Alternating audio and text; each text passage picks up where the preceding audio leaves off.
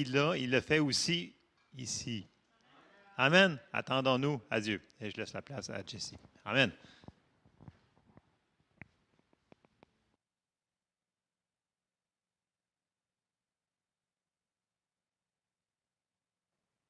Wow.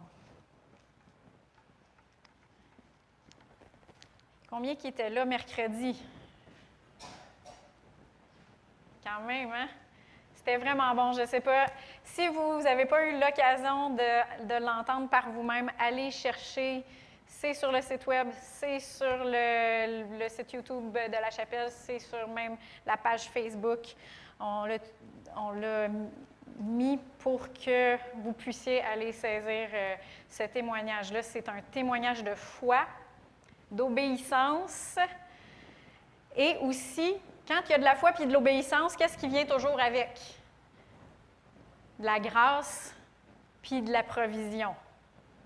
Fait qu'elle a fait des choses obéissantes, elle a été très obéissante, et euh, moi, en tout cas, ça m'a secoué, ça m'a, euh, ça m'a encouragé et même secoué à vraiment obéir le, le Seigneur, euh, même quand que ça semble pas sensé, mais dans notre intelligence, mais vraiment de le suivre.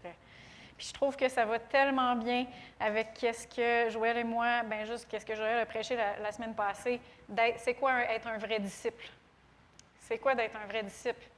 C'est pas juste d'écouter la parole, c'est aussi de la mettre en pratique. Que ce soit dans la parole qu'on voit, qu'on lit, ou la parole écoutée, euh, soufflée par le Saint-Esprit. Amen. Le Seigneur, il sait exactement qu'est-ce que cette assemblée a le besoin. Et euh, ça va vraiment aussi avec qu'est-ce que j'ai à cœur pour ce matin. Euh, j'avais commencé le mois dernier une série sur les dons de l'esprit. Alors, on va tourner, tourner dans 1 Corinthiens 12. On va commencer au verset 1. Pour ce qui concerne les dons spirituels, je ne veux pas, frères, que vous soyez dans l'ignorance. Vous savez comment, quand vous étiez païens, vous étiez entraînés et dévoyés par les idoles muettes. C'est pourquoi je vous le déclare, nul, s'il parle par l'Esprit de Dieu, ne dit Jésus est anathème. anathème, ça veut dire maudit. Si tu parles par l'Esprit de Dieu, tu ne peux pas dire Jésus est maudit. Et nul ne peut dire aussi Jésus est le Seigneur si ce n'est par le Saint-Esprit. Jésus est le Seigneur, ce n'est pas juste une formule de politesse. On dit ici, puis là, le Seigneur Jésus, le Seigneur Jésus, le Seigneur Jésus. Mais est-ce qu'il est vraiment notre Seigneur? On le veut souvent comme notre Sauveur. On veut obtenir ses bénédictions, on veut aller au ciel quand on meurt. Mais est-ce qu'on est prêt à lui obéir? Est-ce qu'on est prêt à ce qu'il soit notre Seigneur? Pas seulement notre Sauveur, mais notre Seigneur. Puis on voit ici que l'opération des dons de l'Esprit est étroitement liée au fait que Jésus est le Seigneur. On ne peut pas dire Jésus est le Seigneur sauf par l'Esprit de Dieu. Et c'est étroitement lié à la manifestation des dons de l'Esprit. Tout de suite après, dans le verset 4, ça dit, il y a diversité de dons, mais le même Esprit. Le même Esprit quoi? Par lequel on peut dire Jésus est le Seigneur. Diversité de services, mais le même Seigneur. Diversité d'opérations, mais le même Dieu qui opère tout en tous. Or, à chacun, la manifestation de l'Esprit est donnée pour l'utilité commune. En effet, à l'un est donné par l'Esprit une parole de sagesse, à un autre une parole de connaissance, selon le même Esprit. C'est encore le même Esprit par lequel on dit Jésus est le Seigneur. Si Jésus n'est pas le Seigneur dans notre vie, comment est-ce qu'on va pouvoir opérer par dans la manifestation des dons de l'Esprit? À un autre, la foi par le même esprit. À un autre, des dons de guérison par le même esprit. À un autre, le don d'opérer des miracles. À un autre, la prophétie. À un autre, le discernement des esprits. À un autre, diverses sortes de langues. À un autre, l'interprétation des langues. Un seul et même esprit opère toutes ces choses, les distribuant à chacun en particulier comme il veut. Un seul et même esprit. Un seul et même esprit par lequel on peut dire Jésus est le Seigneur. Et on voit ici que euh, les dons de l'esprit qu'on vient de lire sont distribués à chacun en particulier, mais comme il veut, comme le Saint-Esprit veut. Ce n'est pas nous qui décidons s'il y a un de ces dons-là qui est en manifestation en nous. C'est le Saint-Esprit. Et je vous ai parlé la dernière fois de l'assistance du Saint-Esprit. J'ai parlé du Saint-Esprit qui est notre paraclète. J'ai parlé du Saint-Esprit qui nous baptise du Saint-Esprit. Puis ça, Mme Roberts en a parlé beaucoup, de prier en langue justement, quand tu ne sais pas quelque chose, prie-le en langue. Il est en train de, tu es en train de sortir tous les plans de Dieu. Tu es en train de le prier puis de l'amener en manifestation dans le monde naturel. L'importance du du baptême du Saint-Esprit, c'est une des manières qui, nous assiste. Et les dons de l'Esprit, c'est une autre manière, une autre façon qui nous assiste. Et euh,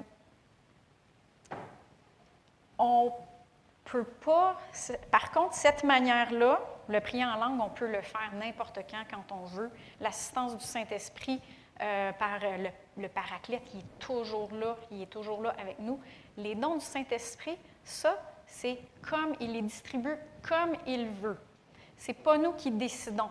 Par contre, on a quelque chose à faire. On a quelque chose à faire. On peut se rendre disponible. On peut, d'une quelque façon, mettre la table pour qu'il puisse se manifester et euh, manifester les, les dons du Saint-Esprit. Une des manières qu'on peut mettre la table, d'une manière de parler, c'est d'aspirer aux dons les meilleurs. Aspirer. Et moi, je sais que Dieu est en train de me, un petit peu de me brasser là-dessus, parce que si tu regardes aspirer aux dons les meilleurs, c'est, ça veut littéralement dire avoir du zèle pour. Euh, il y a la traduction Martin qui dit désirer avec ardeur les dons les meilleurs. Là, moi, je dis oui, Seigneur, je les désire, les dons, mais je peux-tu vraiment dire que j'ai du zèle pour les dons ou je peux-tu vraiment dire que je les aspire avec, je les désire avec ardeur, les dons? Si je le vois dans la parole qu'il faut faire ça, ben OK, je vais aller plus haut. je vais aller plus haut, je vais les aspirer, puis je vais les désirer ardemment. Puis, je m'apprêtais à aller un petit peu plus précisément, parce qu'on va toutes les décortiquer, c'est pour ça que je fais une série. On va y aller vraiment, on va décortiquer chacun des dons, des neuf dons de l'esprit. Mais je sentais qu'aujourd'hui, on n'était pas prêt. On n'était pas prêt pour y aller tout de suite dans, un petit peu plus profond dans cette direction-là je sentais qu'on n'est pas tout à fait toutes à la même page concernant les dons. Il y en a qui les désirent, les dons. Mais il y en a d'autres que peut-être que c'est, c'est quelque chose pour vous que ce n'est pas vraiment accessible. C'est quelque chose qui est loin. Euh, ou il y en a d'autres qui se disent ben moi, je ne suis pas vraiment rendu là dans ma marche chrétienne. Je suis pas. C'est quelque chose qui n'est pas vraiment accessible à moi ou je ne suis pas rendu là. Mais on voit pourtant dans le chapitre qu'on est en train de lire, il parle aux Corinthiens, puis c'était une jeune église, c'était des bébés chrétiens, puis ils utilisaient tout croche, les dons du Saint-Esprit. C'est pour ça que Paul, il a, fait de la correction, parce que là, il a commencé à les expliquer, puis il a commencé à dire, oups, là, c'est pas juste pour euh, vous promouvoir que vous utilisez les dons, c'est pour l'utilité commune dans la Bible du Sommeur, ça dit en vue du bien commun.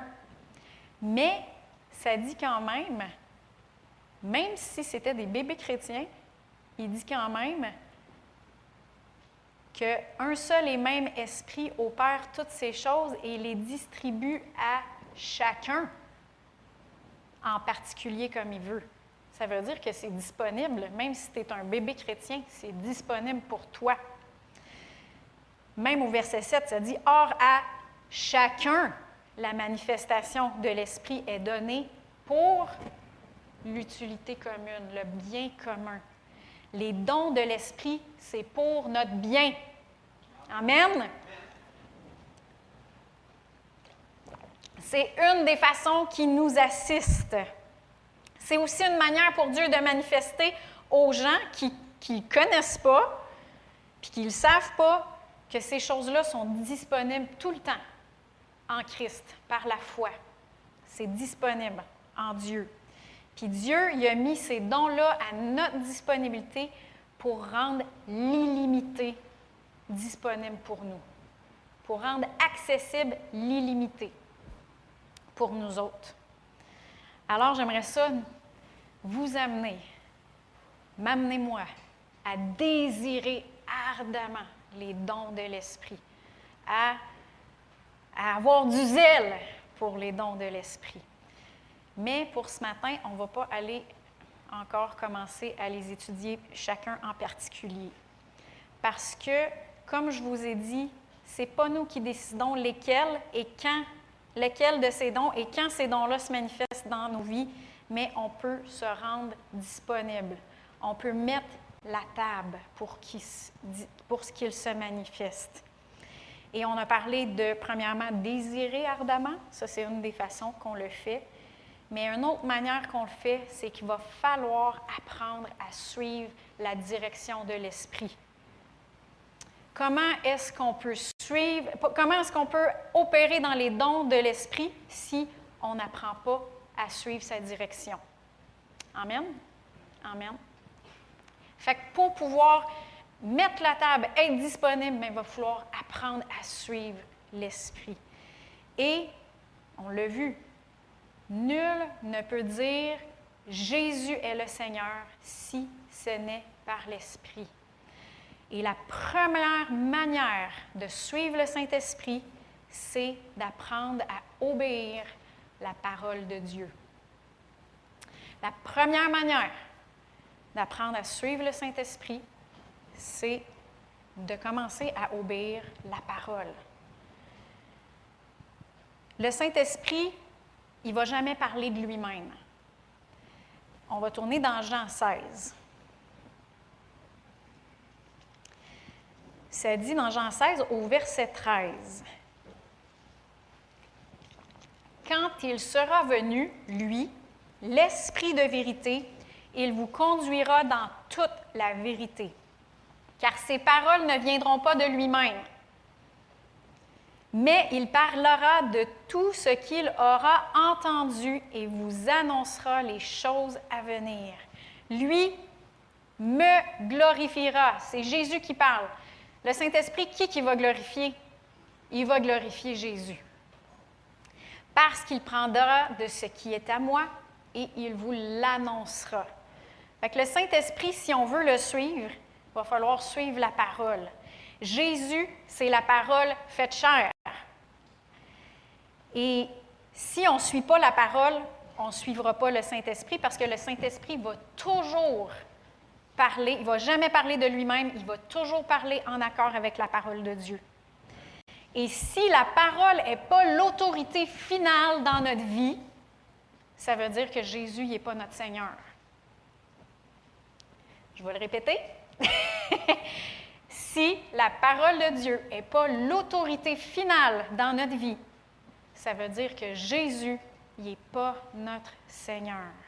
C'est important pour que la parole de Dieu soit l'autorité finale dans votre vie. je comprends que la lumière du Seigneur, c'est progressif. On n'est pas tous à la même place, on ne voit pas toutes les mêmes choses, on n'a pas vu toutes les mêmes choses dans la parole, c'est progressif. Mais si tu le vois, à deux ou trois endroits dans la parole. Ce n'est pas un verset qui est sorti hors contexte, comme Joël le dit souvent, mais que tu le vois, que c'est répétitif, c'est là. Alors là, si tu décides de ne pas l'appliquer dans ta vie, de ne pas le prendre pour toi, de ne pas le gober, comme Luc l'a dit tantôt, de ne pas le prendre pour toi, tu es en train de violer la lumière que tu vois. Tu es en train de dire, ben ça, Seigneur, ça, cette, parole-là que je vois, tu n'es pas Seigneur dans ma vie. En tout cas, pas dans cette partie-là. dans cette partie-là dans ma vie. Et savez-vous comment est-ce que Dieu y appelle ça? Dieu y appelle ça péché. Violer la lumière qu'on a, ça s'appelle péché. On va tourner dans Jacques 17. Jacques 4, 17. Il n'y a pas de Jacques 17. Jacques 4, 17. Si quelqu'un sait faire le bien et ne le fait pas, il commet un péché. Donc, si on le voit dans la parole, puis qu'on ne le fait pas, ou si on le sait dans notre cœur, qu'on a la lumière de le faire, puis qu'on ne le fait pas, on pêche parce qu'on viole qu'est-ce que Dieu est en train de nous dire, la lumière qu'on voit. Puis souvent, on pense que la parole, c'est juste, tu sais, de voir la lumière, c'est juste de voir euh, qu'est-ce qu'il ne faut pas qu'on fasse. Non, la parole est aussi comparée à un miroir. Dans Jacques, puis ça, je n'ai pas sorti le verset, euh, Étienne, mais vous êtes déjà dans Jacques? Tournez dans Jacques 1, au verset 23 et 24. Ça dit, car si quelqu'un écoute la parole et ne la pratique pas, il est semblable à un homme qui, se regarde dans le miroir et qui s'en va puis qui oublie qui qui est. Fait qu'on ne voit pas juste dans la miroir euh, qu'est-ce qu'il ne faut pas qu'on fasse. On voit qui on est en Christ. On voit les choses que nous sommes. OK, je suis libre de ça. Euh, tu m'as donné la paix. Euh, je suis plus que conquérant. Euh, je suis une nouvelle créature. Je, suis audacieux. Tout ce que tu es en Christ, tu le vois dans le miroir. Et si tu ne le mets pas en pratique, puis tu le prends, je suis guéri, appelé, béni, comblé. On l'a chanté tantôt. On le voit dans la Bible. Et là, on s'en va on oublie qui qu'on est. Je suis pauvre, je suis malade, je suis euh, défait, je suis anxieux, je suis... Et là, on oublie qui on est. On oublie qui on est. Donc la lumière qu'on voit, c'est pas juste dans qu'est-ce qu'il ne faut pas qu'on fasse. Oui, c'est des choses qu'il ne faut pas qu'on fasse, mais aussi c'est de savoir le bien. C'est qui sait faire le bien et ne le fait pas. C'est ça la lumière qu'on a. C'est les deux choses. Une fois qu'on le voit dans la parole, ça ne sert à rien d'amener ça dans la prière. Il y en a qui disent Ah, je vois ça dans la parole, je vois ça dans la parole, fait que, mais ça ne me tente pas de le faire, fait que je vais amener ça dans la prière. Je vais, ah, prier au Seigneur pour voir qu'est-ce que lui en pense. Si tu le vois dans la parole, pourquoi est-ce que tu es en train de prier là-dessus? C'est déjà dans la parole, tu l'as vu. Amen. En fait, Balaam, il a fait ça.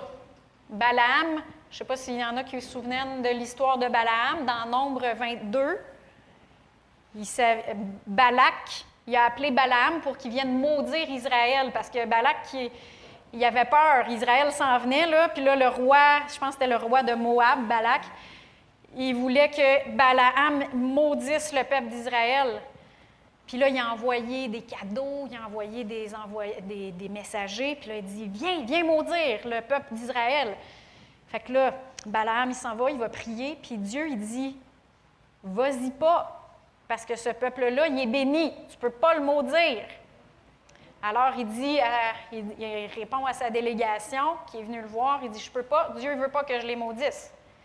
Fait que là, Moab, il envoie des gens plus considérés, avec plus de cadeaux et plus d'argent. Non, non, viens-t'en, viens-t'en. Fait que là, qu'est-ce que Balaam, il fait? Il dit, ben, restez encore ici, je vais aller retourner voir Dieu, voir s'il n'a pas changé d'idée, parce qu'il y a vraiment beaucoup de cadeaux que je veux.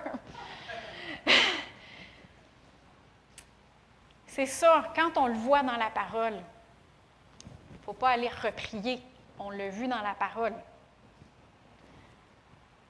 Quand Jésus est notre Seigneur, ça veut dire que la parole est notre Seigneur. On n'a pas besoin d'aller reprier pour voir qu'est-ce que Dieu y en pense. Il vient de nous le dire. Et c'est la lumière qu'on vient juste de voir. La première manière de suivre le Saint-Esprit, c'est que la parole soit notre autorité finale dans notre vie. Si on ne prend pas de temps dans la parole de Dieu, ça va être difficile pour nous de reconnaître la voix du Saint-Esprit. Si on ne se soumet pas à la parole, on ne se soumettra pas non plus à la direction du Saint-Esprit. Oui, mais le Seigneur, il connaît mon cœur. C'est vrai que les autres, ils ne peuvent pas juger la lumière que toi tu as. Les autres, ils ne peuvent pas juger. Mais souvent, il y a des gens qui disent ça. Oui, mais le Seigneur, il connaît mon cœur. Mais en fait, oui, il voit vraiment ton cœur.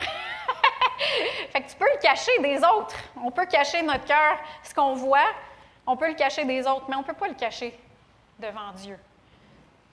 Ça dit, euh,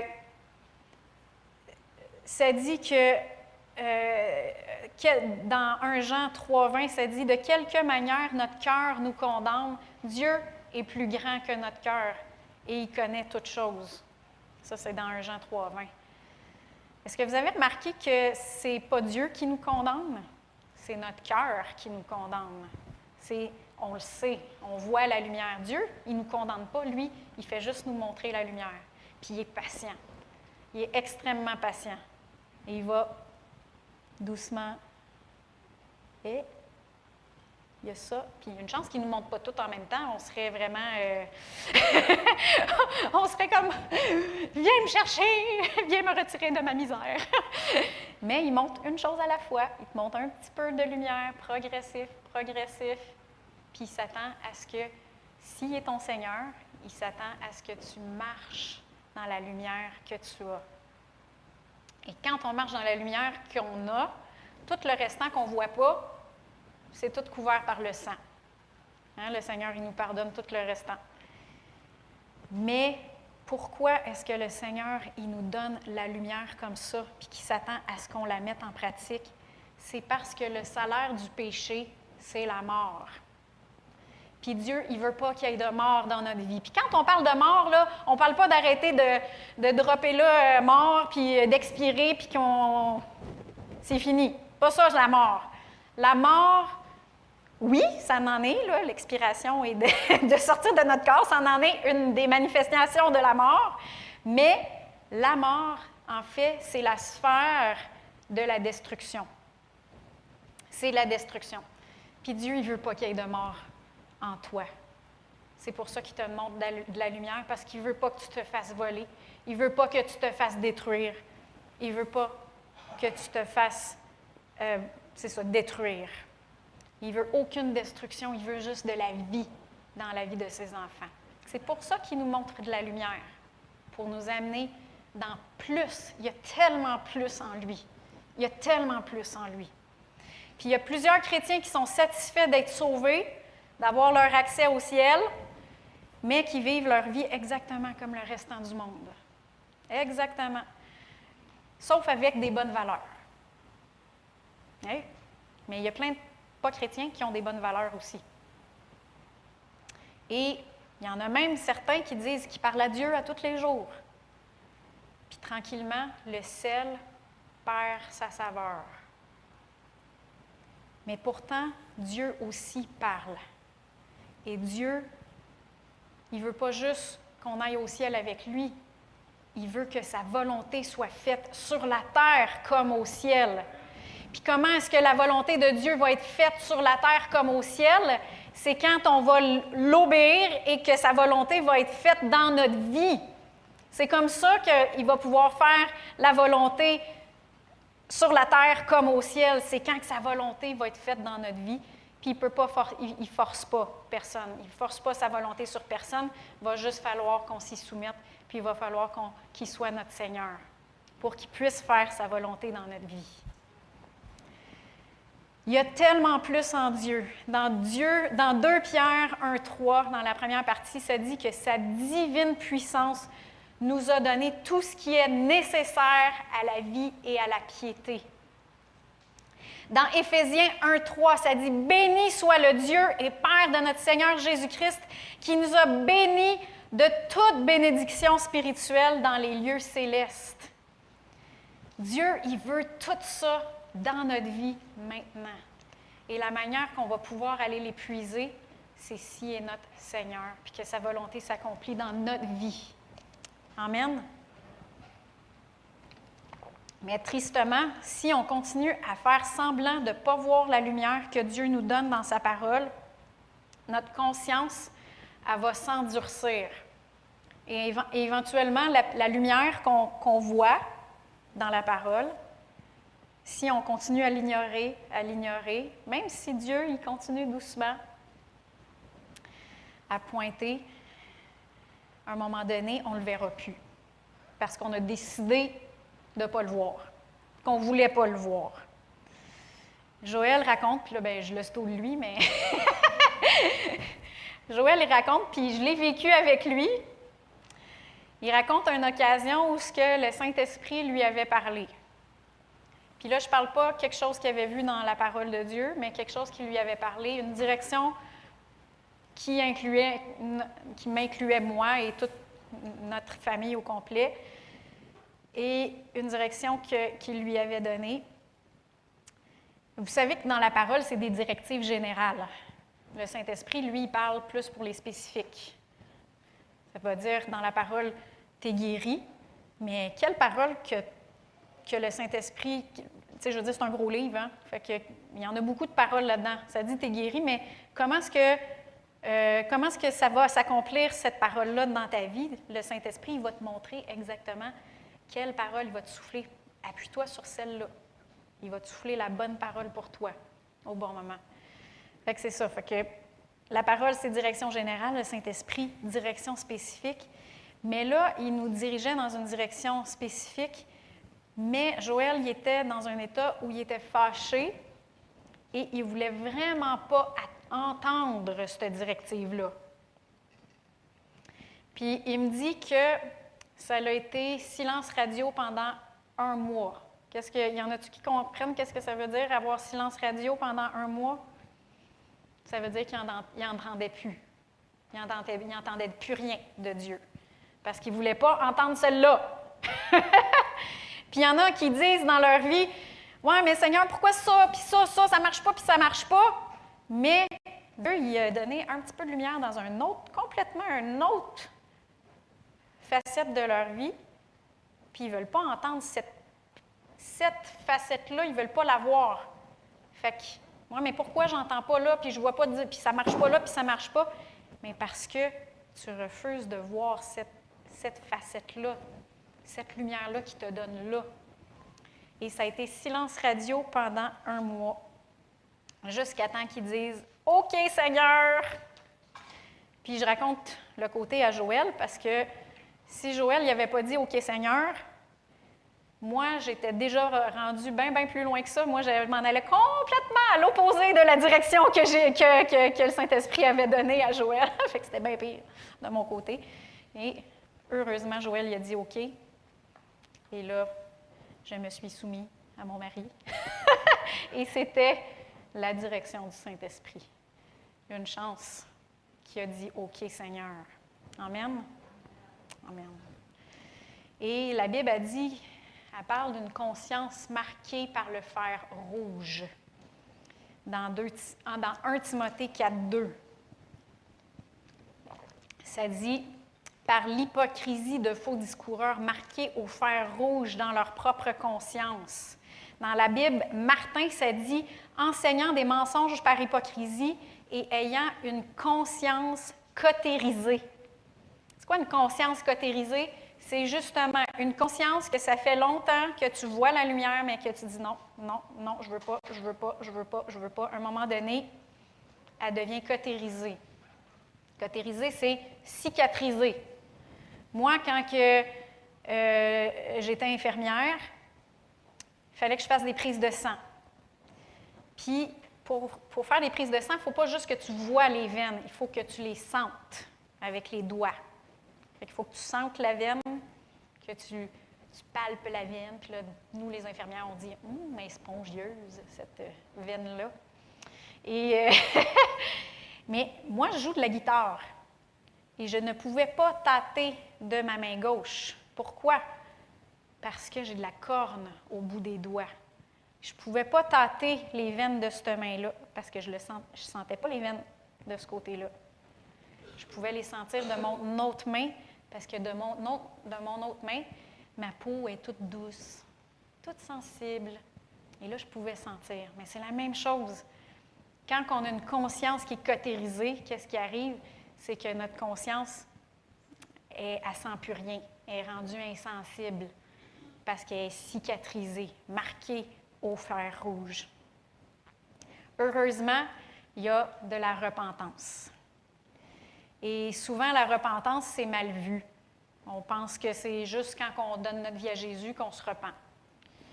Euh, mais en fait, la repentance, c'est un cadeau. C'est un cadeau. En fait, la repentance, c'est tout simplement de l'honnêteté. C'est de dire Ah, ben je la vois, la lumière, finalement. puis j'ai refusé de la voir, puis là, maintenant, je la vois, je m'humilie. Et oui, Seigneur, je vais me soumettre à ta parole, je vais me soumettre à la direction. Et c'est ça la repentance. Dans 2 Timothée 2, 25, 26, ça dit Le serviteur du Seigneur doit redresser avec douceur les contradicteurs dans l'espoir que Dieu leur donnera la repentance. On voit que c'est un cadeau. C'est un cadeau, la repentance pour arriver à la connaissance de la vérité, pour revenir à leur bon sens et pour se dégager des pièges du diable qui les a capturés afin de les soumettre à sa volonté. Fait que la, repentance, ça fait juste nous dégager des pièges du diable, qu'on était capturés, soumis à la volonté du diable, et là, on se repent, et là, on se soumet à la volonté de Dieu. Ça se peut que ce soit difficile pour l'orgueil.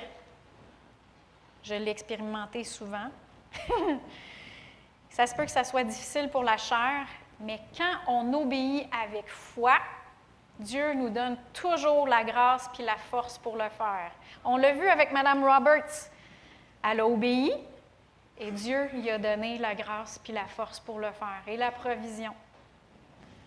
Vous vous souvenez de la femme qui avait été prise en adultère? Quand Jésus lui a dit dans Jean 8, 11, il a dit, Moi non plus, je ne, te condamne pas. Va et désormais ne pêche plus. Ce n'était pas juste un commandement qu'il disait. Il ne la condamnait pas.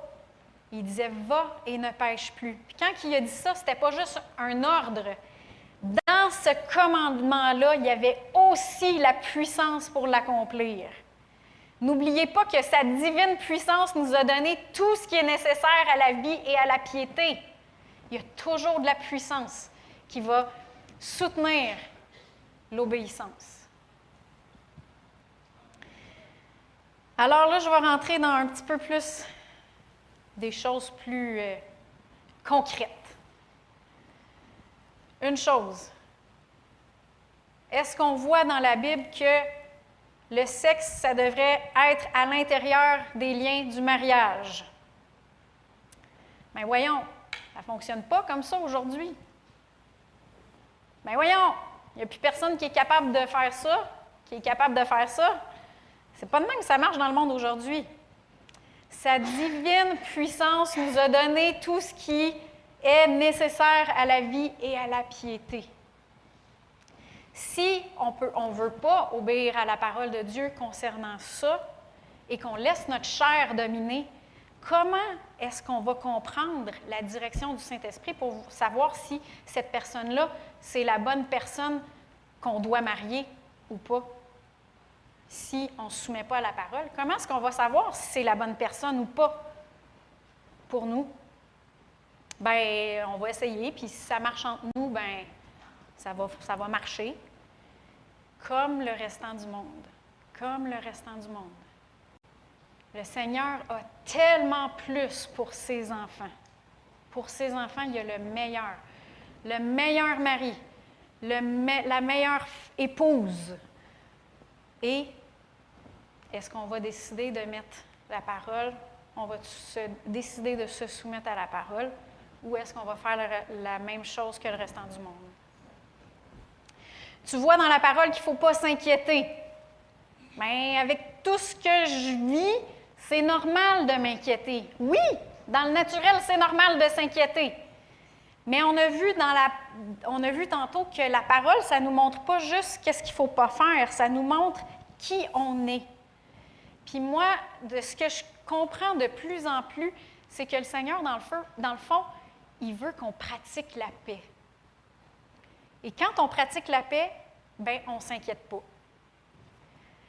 Dans Jean 14, 27, ça dit, Je vous laisse la paix, je vous donne ma paix. Moi, je ne vous donne pas comme le monde donne, que votre cœur ne se trouble pas et ne s'alarme pas. Alors, quand on sait que la paix, ça fait partie du fruit de l'esprit, c'est en dedans de nous, on le possède déjà, il nous l'a donné. Alors, quand on va mettre en pratique la paix, ben, on va refuser les inquiétudes et on va commencer à pratiquer la paix. Amen. Est-ce que tu vois dans la Bible qu'il ne faut pas abandonner votre assemblée? Il ne faut pas abandonner notre assemblée. Mais Jessie, tu vas vraiment embarquer dans ce sujet-là matin. Il ne faut pas abandonner, abandonner notre assemblée. Oui, je vais embarquer dans ce sujet-là matin.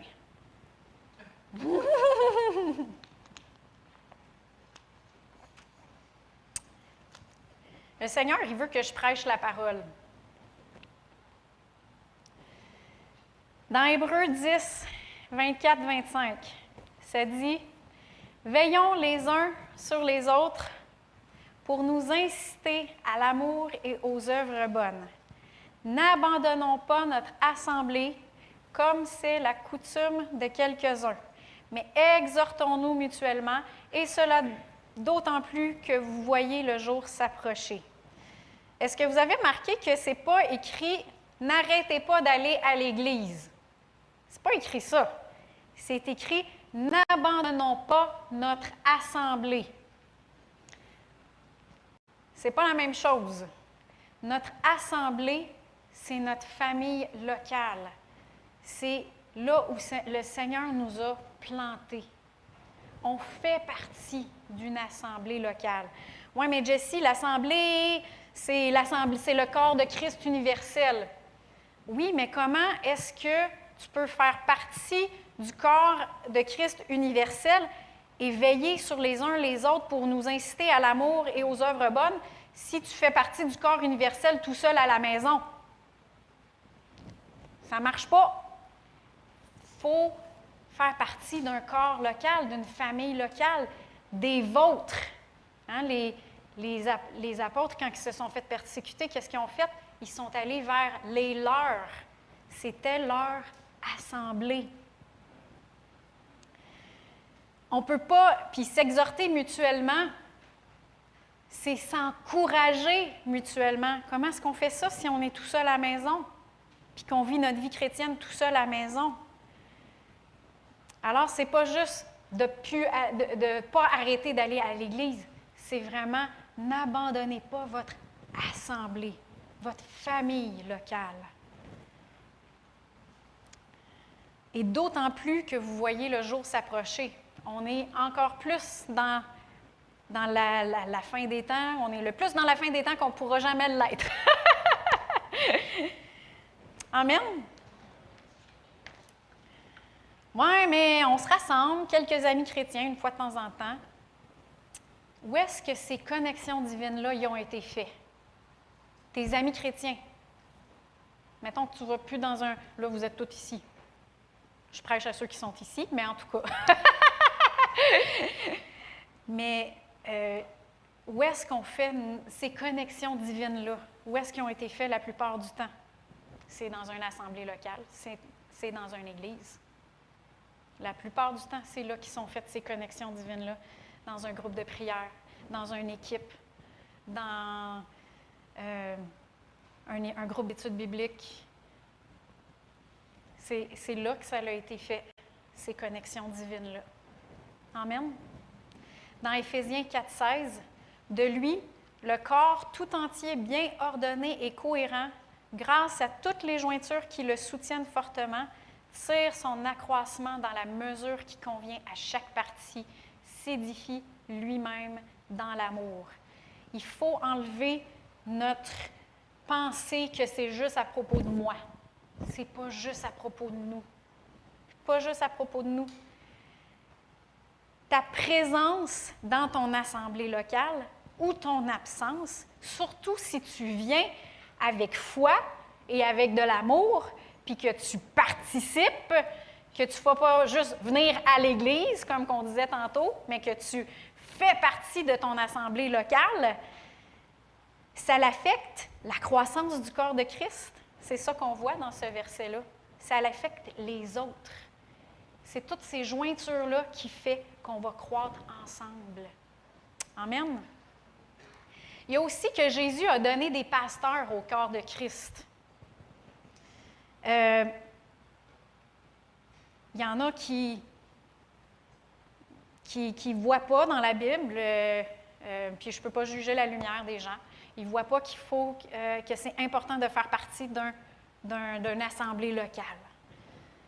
Mais Jésus il a donné des pasteurs au corps de Christ. Est-ce que vous êtes capable de me dire qui est votre pasteur?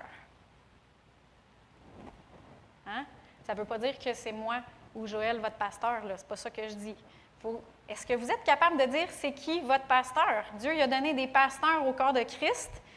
Et euh, ça dit dans Hébreu 13, 17, Obéissez à vos conducteurs et soyez-leur soumis, car ils veillent au bien de vos âmes dont ils devront rendre compte.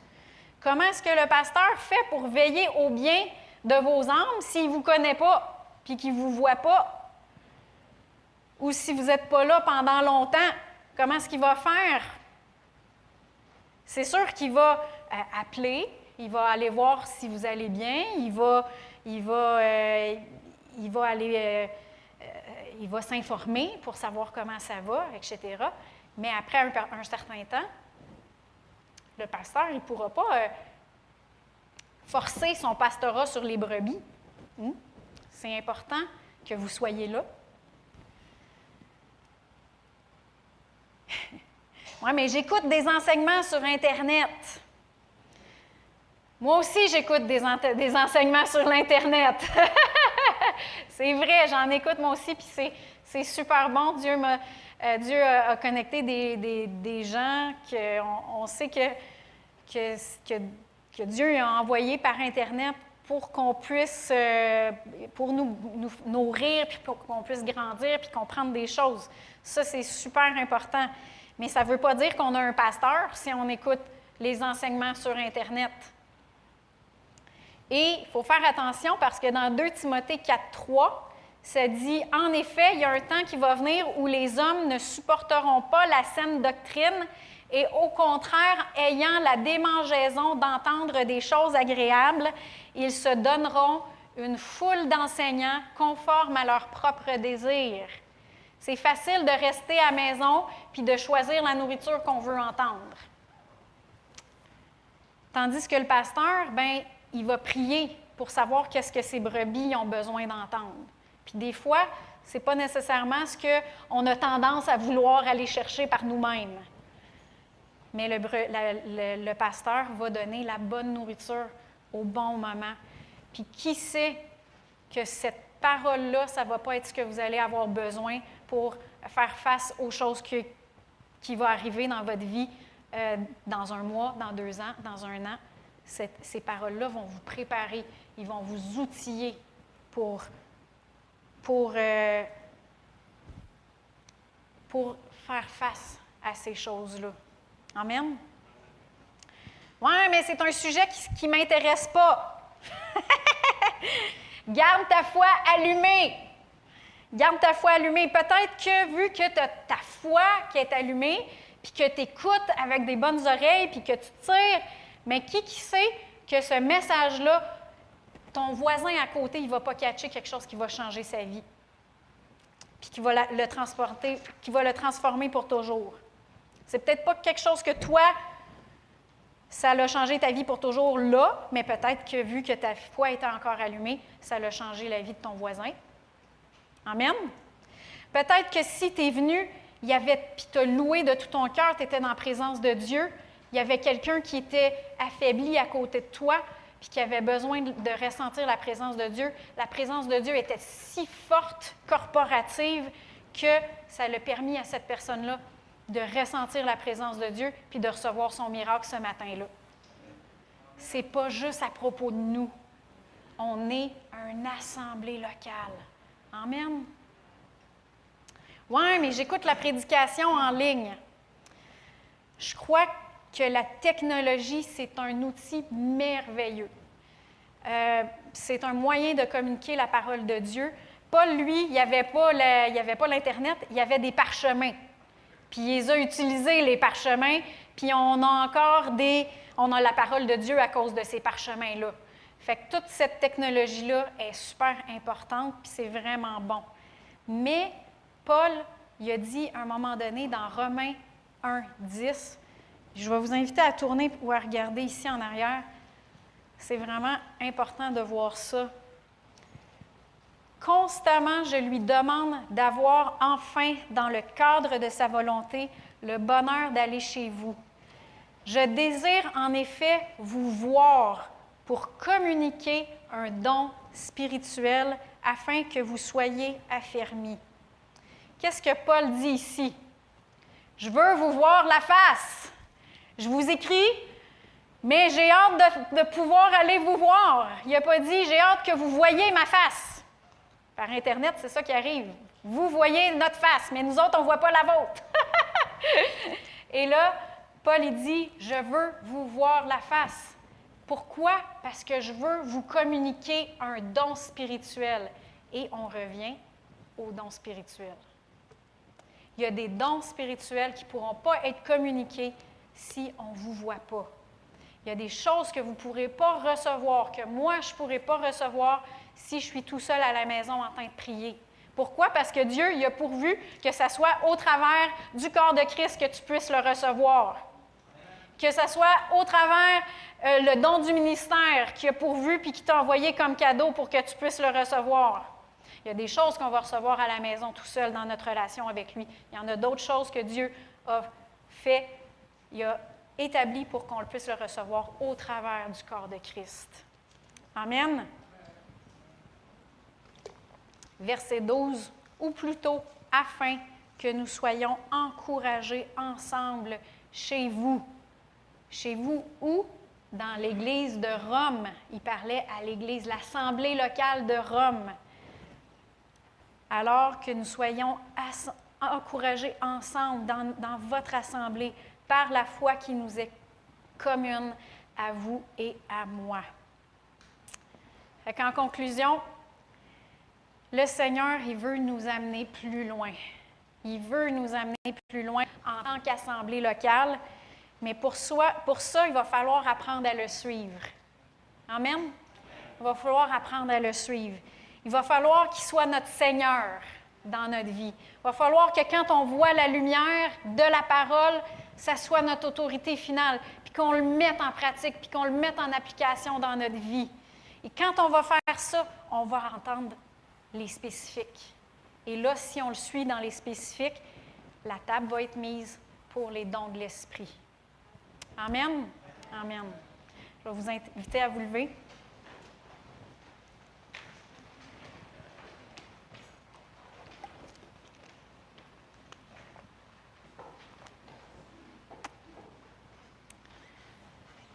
Dernièrement, j'avais le Saint-Esprit qui me parlait puis qui me disait à quoi est-ce qu'on va regarder? À quoi est-ce qu'on va regarder? Est-ce qu'on va regarder à qu'est-ce qui ne marche pas dans l'Église? On va-tu regarder à la situation qui nous fait face? Des fois, quand la situation est là, c'est pas facile, hein? C'est pas facile de regarder à à qu'est-ce qui est en dedans de nous, à qu'est-ce que Dieu y a placé en dedans de nous. À quoi est-ce qu'on va regarder? Puis je vous invite à regarder à ce que Dieu y a pour vous dans la parole, à regarder à ce que Dieu y a mis dans votre esprit, plutôt qu'à regarder à ce qui, à, qu'est-ce qui marche pas. Si Dieu y a dit que vous êtes capable, que jamais il va vous délaisser, que jamais il va vous abandonner, regardez à ça. Regardez à ça. Seigneur Dieu, on veut t'inviter. On veut regarder à toi. On veut regarder à ta parole. On veut regarder à toutes ces bénédictions spirituelles que tu nous as données en Christ. Et oui, Seigneur Dieu, on veut prendre ce qui est en nous et c'est à ça qu'on veut regarder, puis c'est ça qu'on veut mettre en pratique dans notre vie, qu'on veut déclarer par notre bouche, qu'on veut marcher par la foi dans notre vie. Et oui, Seigneur, il y a des choses dans l'Église qui ne marchent pas. Mais Seigneur, on veut regarder à ce que toi, tu veux qu'il soit fait dans ton Église, dans notre corps local, dans notre assemblée locale et aussi dans le corps de Christ globalement. C'est ça qu'on veut regarder. Et Seigneur Dieu, tu veux te manifester glorieusement dans ton assemblée. Tu veux te manifester dans nos vies glorieusement. Et c'est à ça qu'on veut regarder. Et c'est ça qu'on veut déclarer et mettre en pratique dans notre vie.